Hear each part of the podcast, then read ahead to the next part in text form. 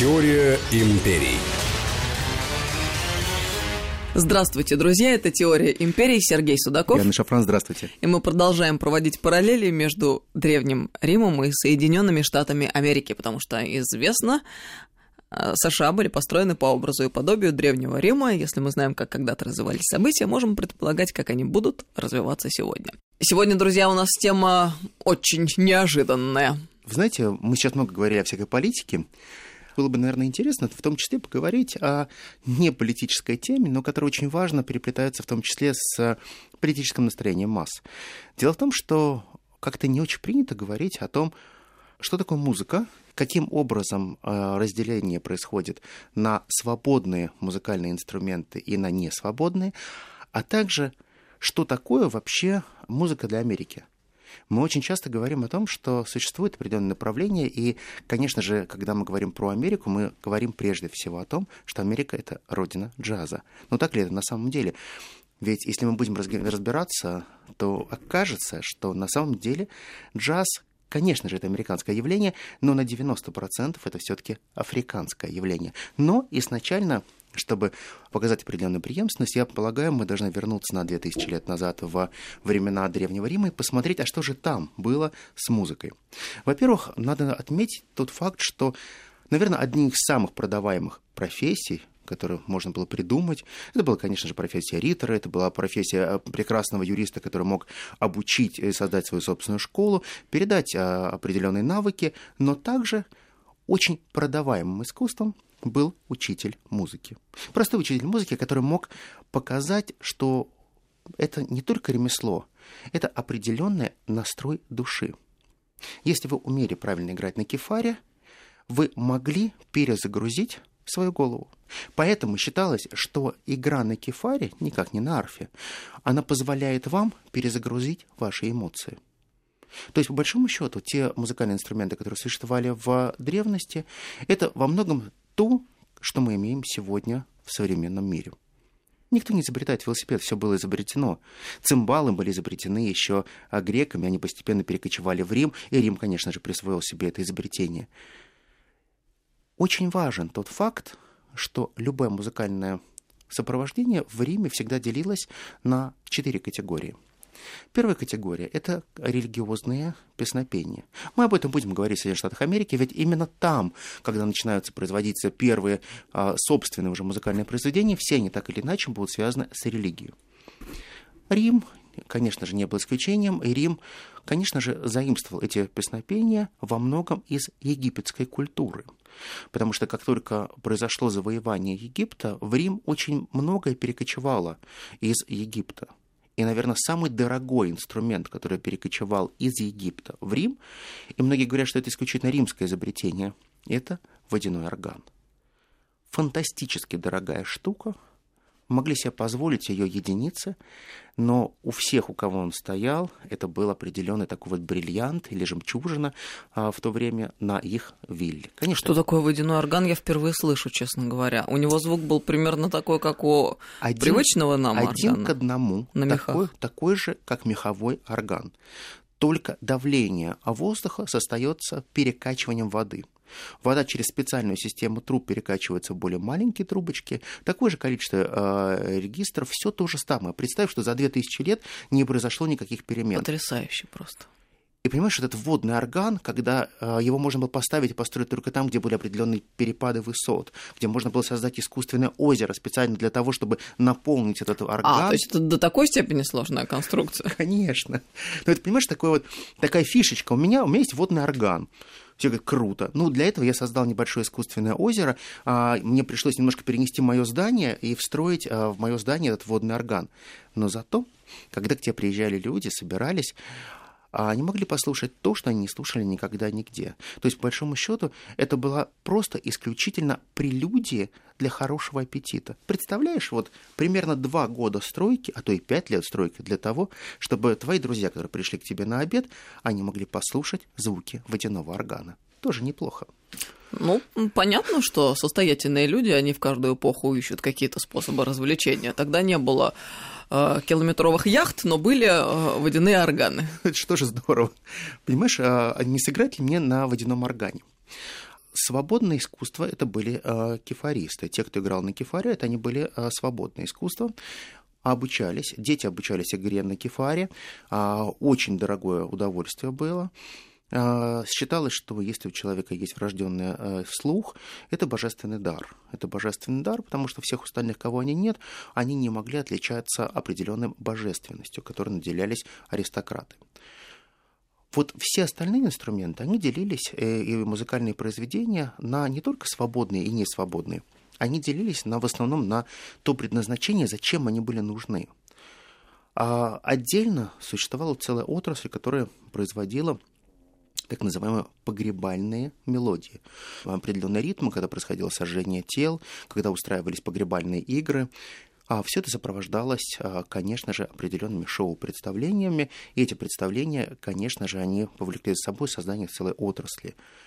Но а, она достаточно была неинтересна, потому что там вряд ли что-то можно было взять интересного, она достаточно была монотонна. Вот то, что было интересно, это всевозможные праздничные гимны, потому что было написано огромнейшее количество, но, увы, на сегодняшний день мы вряд ли можем найти огромное количество хотя бы того, что тогда было на самом деле. Мы слышим очень много описаний того, как это звучало, но реально нот не существует. Поэтому мы не можем воссоздать примерно то, что играло 2000 лет назад. Мы можем себе это представить, но не, но не более того. Кстати говоря, например, вот сегодняшний вот такой вот маленький треугольничек, по которому, говорят, дзынь производит, это тоже было именно а, римское видение, потому как они пытались всегда усовершенствовать композицию оркестра. И оркестр должен быть абсолютно наполнен а, звуками, и симфония настолько должна быть а, какофонична, чтобы можно было представить полную передачу тех тех эмоций через музыку. Музыка давала очень многое. Музыка, прежде всего, давала не только э, оттенок зрелищу, но музыка также и вводила в панику и в ужас. И отсюда как раз еще очень важное направление, которое зарабатывали римские э, я бы так сказал, даже, наверное, ученые, не, не сколько вот музыканты, они делали это под заказ, писали определенные очень страшные а, произведения, где использовались барабаны, цимбалы, огромнейшие трубы, это именно то, что позволяло запугать неприятелей, когда происходили боевые действия. То есть, по большому счету, военный оркестр в римских легионах он использовался для разных целей. Одна цель это действительно при помощи свистков, а, горнов, это когда можно быстро передавать сигналы и собирать а, в нужный порядок а, военный строй. И совершенно другое, когда при помощи стуков, специальных инструментов музыкальных, в том числе, которые одевались на ноги, они были в виде определенных таких дощечек, можно было ими стучать и ударять одну дощечку об другую, производить очень громкий шум. Это все делалось исключительно для того, чтобы нагнетать панику на врага если мы будем честны, мы увидим, что, например, э, те столкновения, которые происходили с, еще с германцами, которые происходили с, э, в длинноволосой Галлии, все это также использовалось. И ужас был колоссальный, потому что предвестником прихода легионов была вот эта тревожная музыка, битье в барабаны, которая слышалась изда-издали, и каждый понимал, что сейчас прорвется кровь, сейчас будет смерть. И во многом вот эти ритмы говорили, что это смертоносные ритмы, они были страшны и очень страшны. Огромное количество всевозможных конкурсов также проводилось среди так называемых праздничных представлений. Праздничные представления а, создавали а, конкурсы виртуозов. Началось еще со, со времен Цезаря. Цезарь сначала пытался выделить того или иного виртуоза для того, чтобы можно было устроить соревнования. Но соревнования проходили по такому принципу, как сейчас происходит а, конкурс Voice. А знаете почему? Потому что сейчас... Голос ты имеешь в виду? Ну да, да, да, да, голос. Потому что сейчас, например, когда мы, мы слышим вот эти все шоу, когда кто-то поет и смотрит, смотрит его вслух, э, вслепую, тогда это происходило на банкетах все ели, разговаривали друг с другом, а кто-то на этом фоне развлекал, пел и создавал определенную аранжировку. И тогда говорю, слушайте, а как тебе вот этот? Вроде бы неплохо. Давайте его в конкурс отберем. А вот этот, а этот вообще его надо казнить. И каждый раз происходило определенное замещение одного, другого. Но потом, со временем, дошло до того, что э, тот же Нерон, он будет сам выступать в этих же конкурсах. Ему просто хотелось везде быть первым, и поэтому даже когда происходили конкурсы кефалистов, он также выходил и играл на этих инструментах, показывая, что он владеет инструментом гораздо лучше, ибо он является избранным. То есть каждый раз концепция избранности, она привносилась во всем. Неважно, сколько ты хорош или плох, но надо было показать всему миру, что а, есть один, одно тип, а, то искусство, которое является превалирующим. Это тот тип искусства, который несет Рим. Потому что все, что сделано в Риме, это передовое. И если вы, находясь в своих провинциях, не умеете владеть инструментами музыкальными, и у вас при дворе, при вашем доме нет тех людей, которые играют на римских музыкальных инструментах, вы варвары. А если вы можете себе это позволить и обучаете своих детей не только латыни, но а, и всем тем предметам, которые обязательны для прочтения в Риме, вы являетесь частью цивилизации, большой римской цивилизации. Со временем, когда происходит уже достаточно сильный упадок Римской империи, есть, остав... есть э, факты, которые показывают, что когда выходили роскошнейшие профессиональные виртуозы и играли на кефарах, императоры смотрели на них и говорили – слушайте, а может вы все-таки лучше подеретесь друг с другом? Почему? Ну, как-то незрелищно получается. Вы что-то дергаете за струны, что-то поете. А может, вы возьмете эти кефары и друг другу голову разобьете? И вот тогда начинается определенная деградация. Но пока до этого еще далеко деградация не началась, Рим начинает создавать очень высокую планку того, что является сопровождением любого зрелища.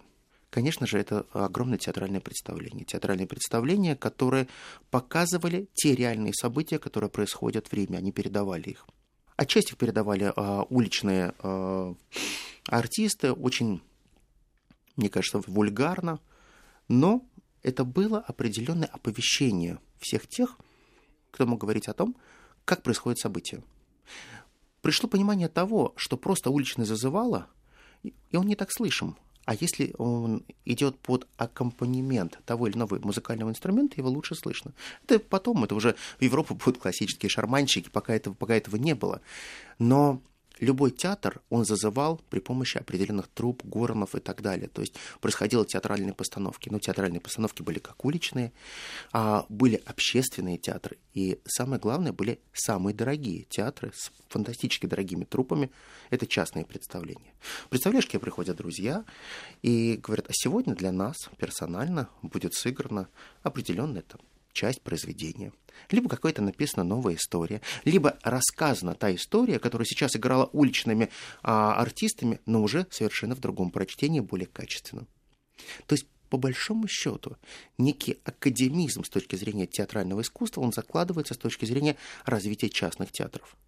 Кстати говоря, в Америке нет ни одного государственного театра. Ни одного все театральное искусство, например, в Соединенных Штатах Америки, она никогда не спонсировалась и не инвестировалась за счет государства. Вот никогда. И эта идея, на самом деле, пришла им как раз из Древнего Рима, потому что они понимали одну простую вещь, что государство не может платить за искусство, потому что государство не понимает, какое искусство требует народ. Понятно, что вот эта классическая э, такая вот фраза «хлеба и зрелищ», но понимаете, в чем дело? Хлеб и зрелище для каждого человека – это совершенно разные вещи. Кто-то хочет одно, кто-то хочет другое. Кому-то важны посмотреть гладиаторские бои, как отрубают головы, конечности и так далее. Кому-то это абсолютно неинтересно. Зрелому поколению это не нужно. Им нужно было просто послушать некие классические произведения. Они хотели отдохнуть душой. Это разные зрелища. Поэтому, когда нам говорят, что Рим всегда был исключительно кровавый и быдловатый, это неправда. Дело в том, что Рим привнес определенные стандарты качества, про которые будут забыты. Конечно же, когда происходит упадок империи, эти стандарты качества только уходят.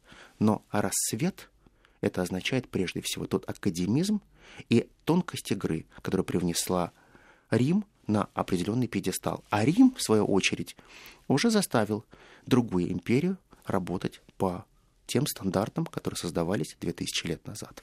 Мы сделаем небольшую паузу, продолжим через несколько минут. Это «Теория империи» Сергей Судаков и Анна Шафран. Теория империй.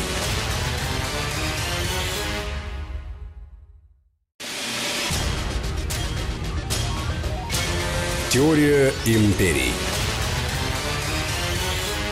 Продолжаем разговор. Теория империи. Сергей Судаков, Анна Шафран. Сегодня мы говорим о музыке в Древнем Риме и в Соединенных Штатах Америки. Оказывается, э, Рим был не только гладиаторским. И это открытие. Совершенно верно. Дело в том, что э, в Риме много чего было сделано, того, что потом было забыто, и это, это проблема. Проблема в том, что если мы посмотрим, как люди жили 2000 э, лет назад во время рассвета Римской империи, что произошло в средние темные века, мы, конечно, поймем, что такое ощущение, что это разные цивилизации, абсолютно разные цивилизации, как люди могли жить э, с таким уровнем культуры 2000 лет назад, и почему произошло такое разрушение. То есть настолько э, понятие прекрасному было э, эстетично вписывалось в гармоничное развитие каждого римляна, и насколько быстро все это было утрачено. Америка очень хотела создать определенную ну, привлекательность для новых граждан, которые приезжали в страну, и показать, что они во всем могут быть первыми. Но не все так просто. Дело в том, что а, когда у тебя нет длинных традиций, как, например, нет традиций у, у тех римлян, которые сейчас спокойно где-то могут расхаживать по Виа Венета, подниматься вверх в сторону испанской лестницы, они пытаются создавать некую свою историю. Помните, когда у нас говорилось, что театр начинается всегда с вешалки, или с гардероба. А вы знаете, что в американских э, театрах нет э, гардероба как такового? Если вы приходите, вы все вещи берете с собой. Э, это все очень просто. Но эта простая история была связана прежде всего с тем, что такое количество мошенников, такое количество а, воришек, что никто никому не доверяет. И оставить свои вещи без присмотра было просто неразумно. И стало традицией, что все свое надо носить всегда с собой. Посмотрите, вы э, можете прийти в дорогой ресторан, э, можете оставить свои вещи, но вам также скажут, что э, никто ответственность за ваши вещи не несет. Те традиции, которые создавались в Америке, они создавались прежде всего из тех жестких условий, в которых существовали первые переселенцы. Первые переселенцы, которые приходят в Америку еще в 15 веке, потом, потом уже появляются первые форты в конце 17 века, уже сильные форты вот в них начинают формироваться определенные традиции. Поначалу, когда происходили определенные собрания, американцы пытались создавать для себя некую филармонию. И эти филармонии, они прежде всего происходили из а, тех направлений церковных, которые существовали. Изначально американская весь фольклор – это абсолютно понятная религиозная история – это псалмы, которые перепевались, перепевались в разных обработках.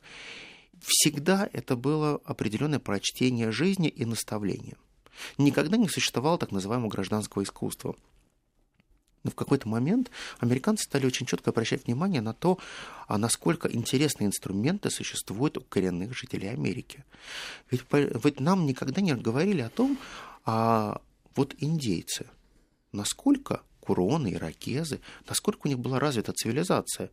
Были ли у них музыкальные инструменты, были ли у них э, меха, были ли они, э, умели ли они э, действительно проводить определенный тип культуры. Конечно, было. И вот, когда я говорил про Рим, я интересную вещь еще забыл одну, которая нам всегда кажется очень странной. Вот, например, у нас есть понятие волынки. И мы всегда, у нас волынка ассоциируется исключительно с Шотландией. А на самом деле первые волынки появляются в Древнем Риме. И это нормальный духовой инструмент, который делается действительно из этого кожаного мешка, и он играет. Но потом, действительно, с распадом Римской империи, он пришел уже как народный инструмент Шотландии. Примерно каждый инструмент был растащен а, теми или иными а, жителями Европы, и каждый затвердил его за собой. Что вот это мы придумали, это мы, это мы. Но на самом деле все это большая Римская империя. Те же волынки, которые привозили в Соединенные Штаты Америки, они а, очень гармонично вписывались в те песнопения, которые происходили в Америке, но а, практически никому не было дела до развития культуры, театра, развития каких-то музыкальных образований. Просто всем было наплевать. И только, наверное, с формированием уже настоящей государственности начинает формироваться идея о том, что, наверное, надо существовать и создавать определенное зрелище. И вот тогда появляются уже свои собственные театры, тогда начинают появляться а, дворовые театры Шапито, цирки и так далее, в которых используется огромное количество музыкантов, в том числе, а, которые начинают рассказывать о непростой жизни. Очень простое явление, которое знает, наверное, каждый, это кантри. Ведь по большому счету кантри – это что вижу, то и пою. Это та жизнь, которая рассказывается в том многоголосии, когда существуют тяжелые времена и не только. Но на самом деле, когда мы говорим об Америке, мы все время почему-то у нас, э, когда спрашивают, а что такое Америка? Все говорят джаз. Исключительно джаз, джаз, джаз, джаз и так далее.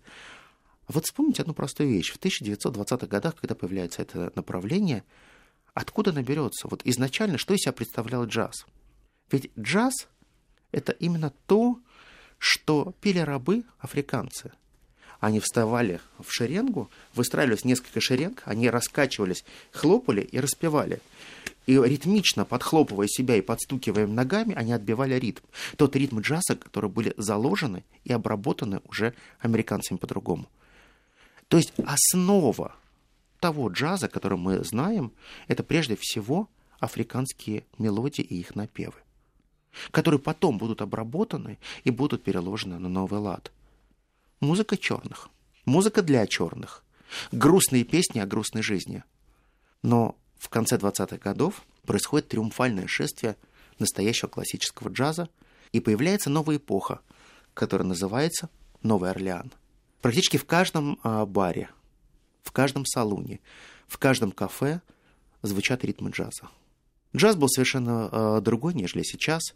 Никогда не было вокального джаза. Джаз это была музыка. Музыка, которую можно было импровизировать, в которой можно было ошибаться. И ошибка — это была импровизация. Ты мог сыграть и переиграть по-другому. Но изначально в джазе не было двух вещей, которые сейчас, кажется, полностью ассоциируются с джазом. Вот что у тебя ассоциируется с джазом? Какой инструмент? Саксофон. А еще как примерно?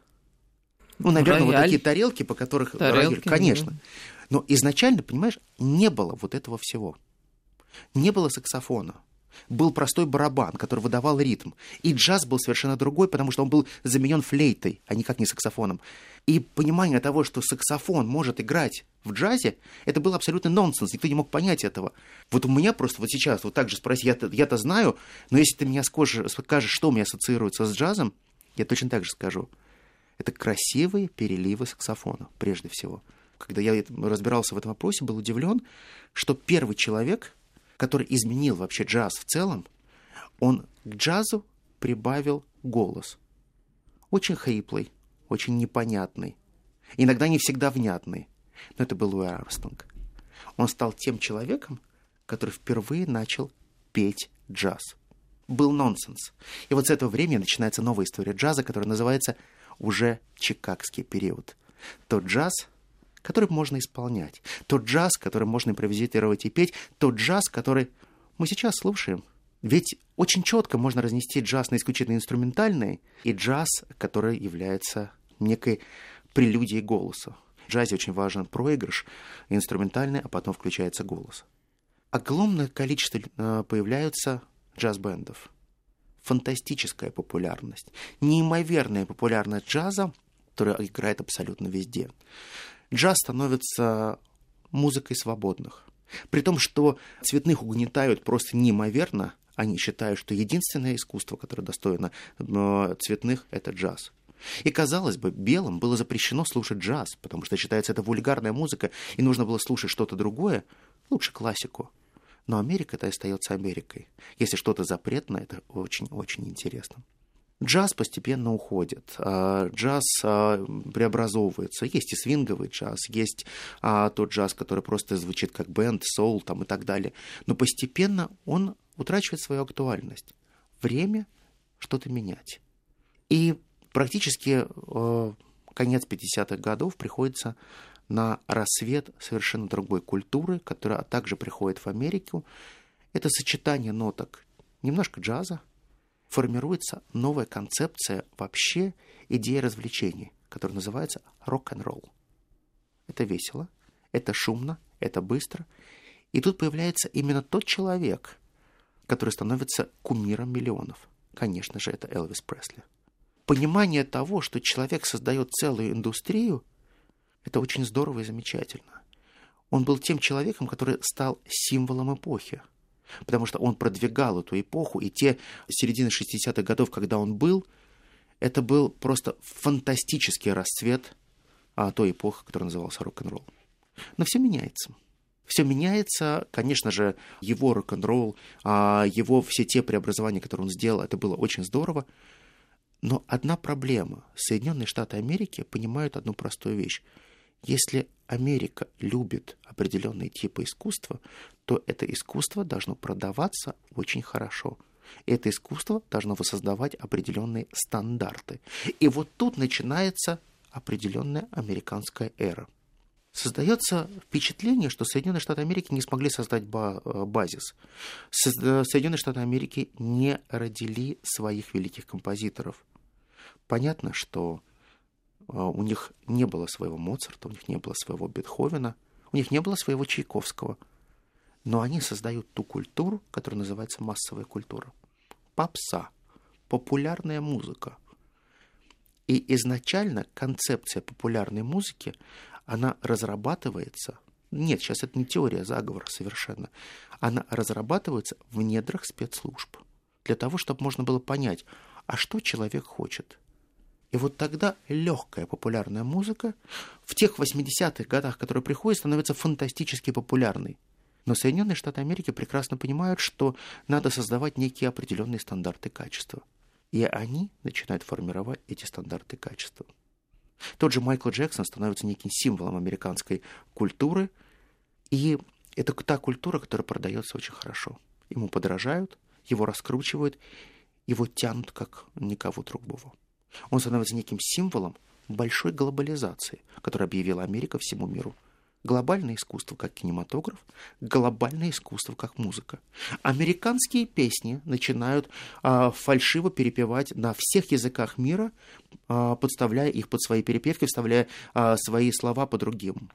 Америка создает тот стандарт, по которому существует попсовая массовая культура.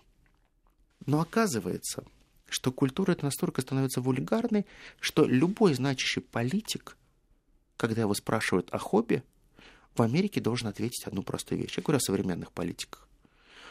Есть такое классическое понятие школы лидерства. И если политика спрашивают, вот какое ваше хобби? Вот надо отвечать определенные вещи. Я собираю пластинки с классическим джазом. Я слушаю классический джаз мне очень нравится все то, что было сделано тогда, и я считаю, что культура джаза — это другое. И 2000-е годы показывают, что Соединенные Штаты Америки начинают очень сильно меняться. Вся та массовая попсовая культура, она какая оставалась, такая остается. А вот политическим, правильно, аргументированным остается джаз во всех его проявлениях. А возврат к винилу тотальный, практически у каждого политика э, существует в кабинете э, виниловые диски. Существует огромное количество консультантов, которые вас научат, как правильно разбираться в музыке. И мне это было удивительно. Люди совершенно не представляют классических произведений, они не представляют, что есть большой мир классики, но они прекрасно знают джаз. А, они прекрасно понимают, кто такой Джонни Колтрейн. Они знают прекрасно, как а, звучит а, Элла Фиджеральд они прекрасно разбираются в том, какие инструменты играют прямо сейчас. Я был удивлен, а, насколько популярен становится джаз. Когда-то давным-давно маленький мальчик пяти лет, который страдал а, легочной недостаточностью ввиду того, что он перенес тяжелейшую пневмонию, придет своей мамой в магазин, он будет выбирать инструменты. И тогда пожилой негр – который будет продавать ему инструмент, скажет, малыш, сегодня ты покупаешь инструмент, который станет основным в твоей жизни. Ты можешь забыть про него на годы, но ты обязательно к нему вернешься, потому что ты четко понимаешь, что сакс и секс очень близки. Этого мальчика звали Билл Клинтон. Он преуспеет в том, что называется классический джаз и аранжировка на саксофоне. Саксофон станет настолько популярным инструментом, как никогда и нигде – школы обучения саксу станут фантастически дорогие в Соединенных Штатах Америки. И считается, что если ты отдал своего ребенка игре на саксофоне, него... принадлежность к элитарному. Ты уже вошел в клуб. Ты клубу. уже в клубе. Раньше это был исключительно негритянский клуб. Если тебя видели с футляром, где лежал саксофон, о боже, о боже, этот человек придает наши интересы. Посмотрите, за какие-то 80 лет полностью меняется идея самого инструмента. Крайне тяжелого инструмента, крайне сложного. Но если ты можешь сыграть даже пару вещей на этом инструменте, то публика будет твоя. Не нужно играть а, что-то сложное. Summertime. классику, что-то вроде Strangers in the Night, все что угодно, даже Yesterday, который ты наиграешь на саксофоне, звучит совершенно по-другому. И саксофон становится элитарным инструментом. Многие хотят своих мальчиков отдать э, и научить их играть на саксофоне. Есть те вещи, которые ты не можешь не знать нотной грамоты, но ты можешь за несколько лет выучить хотя бы два произведения, это будет твоя визитная карточка на любом мероприятии. Саксофон становится некой особой системой, особой элитарностью, некой особенной отличительностью черту американцев. Но американцы также ходят и в театры. И театр для Америки это, знаете, вот у нас есть театралы, люди, которые следят за постановками, сидят за а, той драматургией, теми стилями, переплетениями, которые существуют. Американцы, напротив, для них театр — это абсолютно массовый маст, когда надо поставить галочку и сказать, что два раза в жизни я был. Ну, то есть для нас это больше интеллектуальное развлечение, а в Штатах, ты хочешь сказать, это... Для галочки. Для галочки и все таки такой entertainment. А entertainment... В том, развлечение. Развлечение, да, в том плане, что я сходил, и мы тоже были. И мы тоже ходили, да, жутко не понравилось, но мы были, и в целом, в целом было неплохо. Искусство развлечения, оно подразумевает абсолютную массовость. Открытые театры. Открытые театры, где можно было сделать постановку, например, на 7 тысяч человек. Вот это прокатывает в Америке хорошо. Но, опять же, я хочу вернуться к тому, о чем я уже говорил. Как финансируются все театры – как происходит финансирование этих театров? Ведь есть а, определенный меценат, которому а, нравится какое-то произведение. Он готов выделить деньги для создания театра своего имени. Практически все театры, они так или иначе именные. В Америке получить что-то именное – это вот цель жизни любого бизнесмена. Чтобы твоим именем переименовали библиотеку, твоим именем назвали пять кресел в театре, в твоем именем назвали ложу в театре – Заплати 20 миллионов долларов, и у тебя будет именная ложа. Не факт, что в нее можешь попасть постоянно, но она будет твоего имени. В Америке индустрия продажи – это нечто особое. В Америке продается все. Если ты приходишь, например, в ресторан, иногда в очень дорогом ресторане, посмотрите, будет небольшая табличка, написано «Стол Смитерса». Смитерс, не, может быть, давно не жив, он не имеет никакого отношения к этому месту, но, тем не менее, он заплатил за столбилосовое место. В Америке театр становится колоссальной индустрией. Индустрия по продаже билетов. Потому что огромное количество людей приходит в театр, и театр, по большому счету, это место не постоянной трупы, это то место, которое сдается под разные другие трупы. Заплатите и приносите удовольствие. Театр это дорого. Например, открытые театры, а, они стоят максимально до 140 долларов билет, а вот так сходить в театр, так скажем, на классический мюзикл. Потому что вот я отдельно хотел отметить, что Америка, она полна мюзиклами. Да, это не только известные нам кошки и все остальное, но Бродвей и сам большой Бродвей, он немыслим, в принципе, без мюзиклов. Если вы, не, если вы будете в Нью-Йорке, вы обязательно должны сходить на мюзикл. Вам не понравится. Вам сто процентов не понравится, и вы будете плеваться но вы скажете, что вы сходили на бродвейский мюзикл. Почему нам не понравится? Ты знаешь, вот я тебе хочу скажу, сказать интересную вещь. Я ходил на разные мюзиклы. Они очень качественно сделаны. Они сделаны очень хорошо. Они прекрасно поют и отрабатывают. Но во всем видится фальшивость. Души нет. Где? Я поняла, это из разряда, кстати, часто встречающаяся вещь, э, когда это можно обозначить фразой – а хорошо, хорошо. Правильно, правильно. Вдохновляет? Нет. Нет. Вот однозначно вот это. И я то же самое могу сказать, например, по джазовые места. Вот когда ты приходишь в джазовый клуб, небольшой, закрытый. В, в Нью-Йорке, например, есть такие небольшие клуб, где выступали практически все знаменитости, начиная еще с 30-х годов. Вход стоит достаточно недорого. Это сделано для того, чтобы это было доступно, но мало кто знает, где это находится, в каком подвальчике. Хотя это находится недалеко от 42-й. Ты получаешь настоящее удовольствие, потому что это то искусство, которое идет от души.